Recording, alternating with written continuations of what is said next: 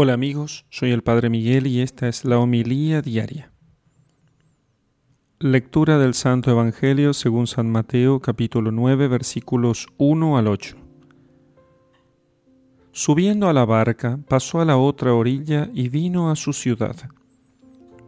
En esto le trajeron a Jesús un paralítico postrado en una camilla.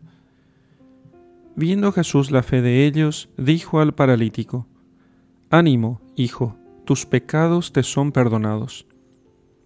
Pero he aquí que algunos escribas dijeron para sí, Este está blasfemando. Jesús, conociendo sus pensamientos, dijo, ¿Por qué pensáis mal en vuestros corazones? ¿Qué es más fácil decir, tus pecados te son perdonados o decir, levántate y anda? Pues para que sepáis que el Hijo del Hombre tiene en la tierra poder de perdonar pecados, dice entonces al paralítico, levántate, toma tu camilla y vete a tu casa. Él se levantó y se fue a su casa.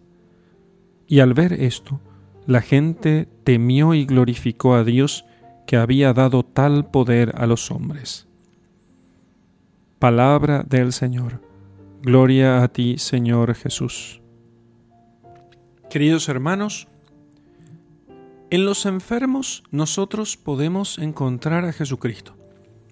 Y esto lo afirmamos principalmente por sus palabras, porque Él dijo que se podría ser encontrado en el enfermo, podría ser servido en el enfermo. Estuve enfermo y me visitaste. Entonces, cuando nosotros atendemos a los enfermos, hemos de pensar que lo que estamos haciendo es sirviendo al mismo Cristo. Es cierto que atender enfermos es algo que nos puede demandar muchísima atención. Un enfermo no tiene hora. No podemos organizar sus dolencias, no podemos planificar sus achaques. Aquello exige de nosotros extrema paciencia, mansedumbre, y sobre todo una capacidad para ofrecerlo todo a Dios sin quejarnos. Pero es una oportunidad para que nosotros podamos ver, digamos, de algún modo, podamos entender cómo Dios es paciente con nosotros. Porque así como aquel enfermo postrado en cama, así nosotros estamos enfermos delante de Dios. Y Él viene en nuestro auxilio para poder curar nuestras enfermedades. Está a nuestro lado, está dispuesto siempre a atendernos y quiere siempre poder ayudarnos sin importar la hora o el momento. Dios no planifica con nuestros achaques, Dios no programa nuestras caídas y sin embargo, sea la hora que sea, podemos nosotros volver a pedirle perdón por nuestros pecados y recibir de Él la curación.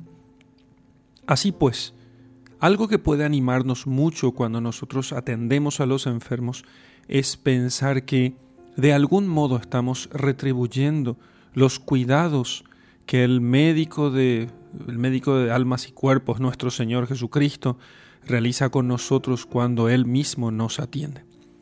Y cuando nosotros estemos enfermos, si es que por desgracia nos toca estar solos, sin nadie que nos cuide o nos, eh, o nos atienda, nos ayude en la enfermedad, pensemos que nunca estamos solos. Cristo está a nuestro lado, compartiendo nuestros dolores, y si estamos en gracia, dándoles el mérito sobrenatural para la vida eterna. En el nombre del Padre y del Hijo y del Espíritu Santo. Amén.